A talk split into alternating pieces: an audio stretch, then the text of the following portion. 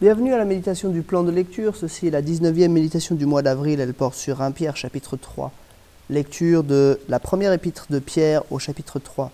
Vous de même, femmes, soumettez-vous à votre mari, ainsi ceux qui refusent de croire à la parole pourront être gagnés sans parole par la conduite de leur femme en observant votre manière de vivre pure et respectueuse. Que votre parure ne soit pas une parure extérieure, cheveux tressés, ornements d'or ou vêtements élégants mais plutôt celle intérieure cachée du cœur, la pureté incorruptible d'un esprit doux et paisible qui est d'une grande valeur devant Dieu. C'est ainsi que les femmes saintes qui espéraient en Dieu se paraient autrefois. Elles se soumettaient à leur mari, comme Sarah qui a obéi à Abraham en l'appelant mon Seigneur. Vous êtes devenues ses filles en faisant ce qui est bien, sans vous laisser troubler par aucune crainte. Marie, vivez de même en montrant de la compréhension à votre femme en tenant compte de sa nature plus délicate. Montrez-lui de l'estime, car elle doit hériter avec vous de la grâce de la vie. Agissez ainsi, afin que rien ne fasse obstacle à vos prières. Enfin, ayez tous les mêmes pensées et les mêmes sentiments. Soyez pleins d'amour fraternel, de compassion, de bienveillance. Ne rendez pas le mal pour le mal, ni l'insulte pour l'insulte. Bénissez au contraire. Vous le savez, c'est à cela que vous avez été appelés, afin d'hériter de la bénédiction. Si quelqu'un en effet veut aimer la vie et voir des jours heureux, euh, qu'il préserve sa langue du mal et ses lèvres des paroles trompeuses, qu'il se détourne du mal et fasse le bien, qu'il recherche la paix et la poursuive, car les yeux du Seigneur sont sur les justes et les oreilles et ses oreilles sont attentives à, leur, à leurs prières. Mais il se retourne contre eux, contre ceux qui font le mal. Qui vous fera du mal si vous avez pour modèle ce qui est bien? D'ailleurs, même si vous deviez souffrir pour la, pour la justice, vous seriez heureux. N'ayez de, de aucune crainte et ne soyez pas troublés, mais respectez dans votre cœur la sainteté de, notre, de Dieu le Seigneur. Soyez toujours prêts à défendre l'espérance qui est en vous devant ceux qui vous en demandent raison. Mais faites-le avec douceur et respect, en gardant une bonne conscience, afin que là même où ils vous calomnient, comme si vous faisiez le mal, ceux qui critiquent votre bonne conduite en Christ soient couverts de honte. En effet, il vaut mieux souffrir, si telle est la volonté de Dieu, en faisant le bien qu'en faisant le mal. Christ aussi a souffert, et ce, une fois pour toutes, pour les péchés. Lui, le juste, il a souffert pour les injustes, afin de vous conduire à Dieu. Il a souffert une mort humaine, mais il a été rendu à la vie par l'Esprit. C'est alors aussi qu'il est allé faire une proclamation aux esprits en prison ceux-là même qui avaient été rebelles autrefois, lorsque la patience de Dieu se prolongeait à l'époque de Noé, pendant la construction de l'arche. Un petit nombre de personnes, à savoir huit, sont entrées dans ce bateau et ont été sauvées à travers l'eau. C'est une figure. C'était une figure. Nous aussi maintenant, nous sommes sauvés par un baptême qui ne consiste pas en la purification d'une impureté physique, mais dans l'engagement d'une bonne conscience envers Dieu. Il nous sauve à travers la résurrection de Jésus-Christ, qui est monté au ciel a reçu la soumission des anges, des autorités et des puissances, et se trouve à la droite de Dieu. Jusqu'ici, la lecture de 1 Pierre chapitre 3.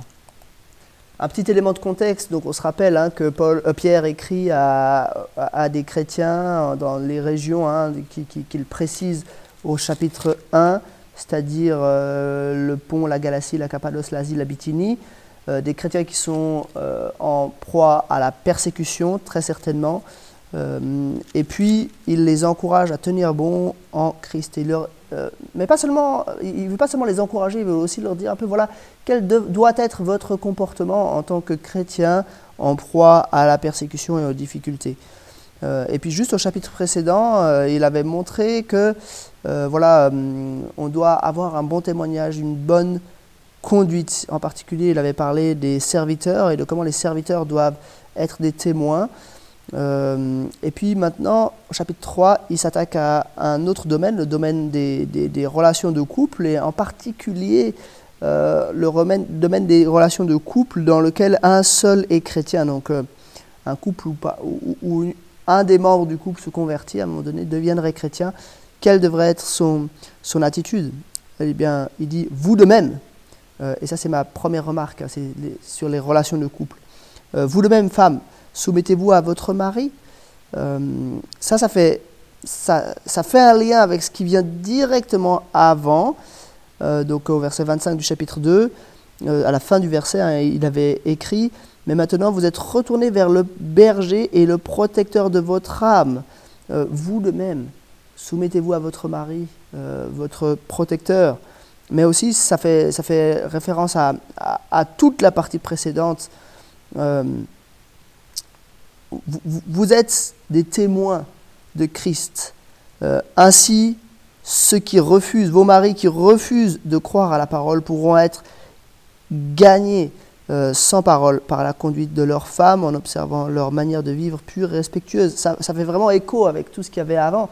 Euh, on est des témoins par nos actions, bien sûr, on est des témoins premièrement par nos paroles, euh, mais quand les paroles fonctionnent plus, on est des témoins par nos actions.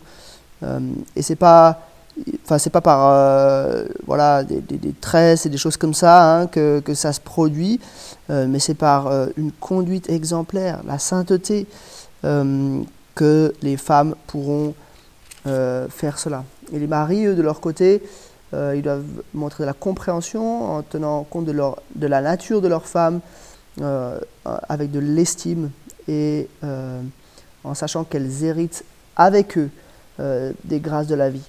C'est un passage important pour ceux qui réfléchissent hein, au rôle des hommes et des femmes. Donc on voit qu'il y, a des natures, enfin une nature qui est un petit peu enfin, qu'il y, a des différences hein, entre les hommes et les femmes, des rôles aussi qui sont différents, euh, une position qui n'est pas la même, euh, non pas en termes de valeur, hein, mais en termes de, rôle, euh, et pourtant une égalité justement de valeur et dans le salut qui est saisissante. Hein.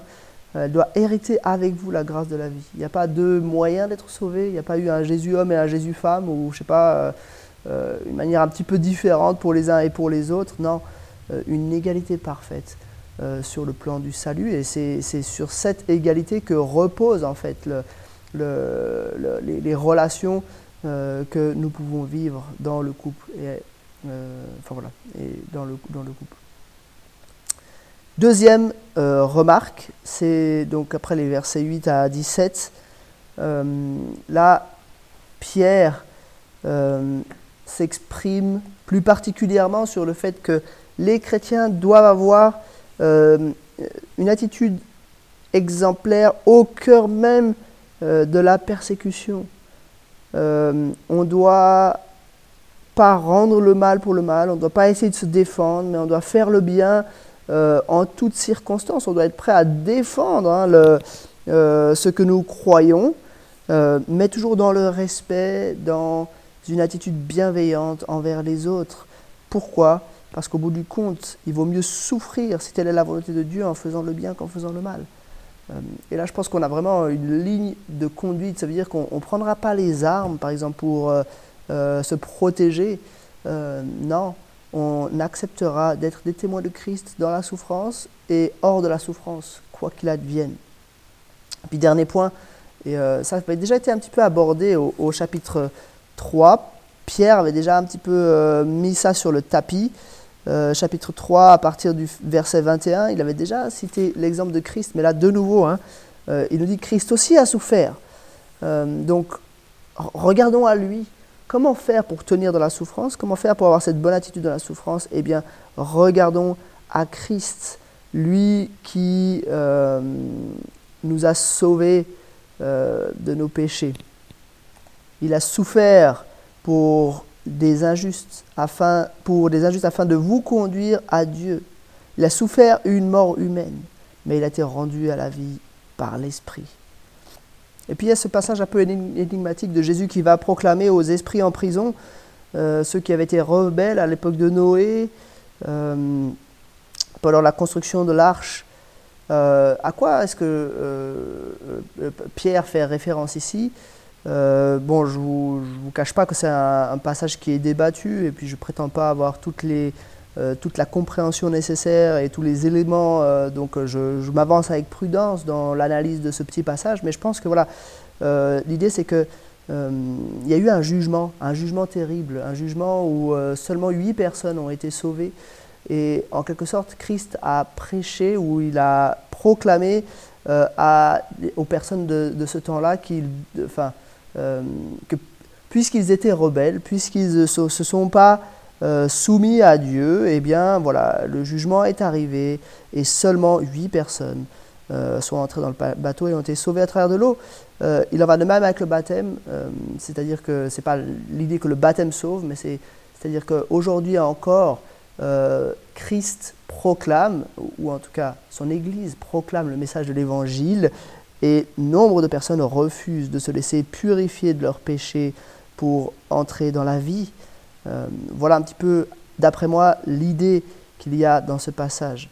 Il nous sauve euh, non pas à travers, euh, enfin, non pas euh, à travers le déluge, mais là il nous sauve à travers la résurrection de Jésus-Christ qui est monté au ciel et Christ qui, au travers de toute sa souffrance, est monté à la droite de Dieu. Il a reçu la domination sur toute chose. Voilà en quoi Christ nous encourage, il nous motive parce qu'il nous rappelle que c'est lui qui est à, la direction de toute chose. C'est lui qui dirige, c'est lui qui sauve, c'est lui qui a autorité, mais c'est aussi lui qui a souffert pour nous. Et du coup, il encourage les lecteurs de Pierre et nous aussi, en deuxième lieu, euh, qui sommes au bénéfice de son ministère. Voilà, C'était quelques remarques sur 1 Pierre chapitre 3 et je vous dis à demain pour un nouvel épisode.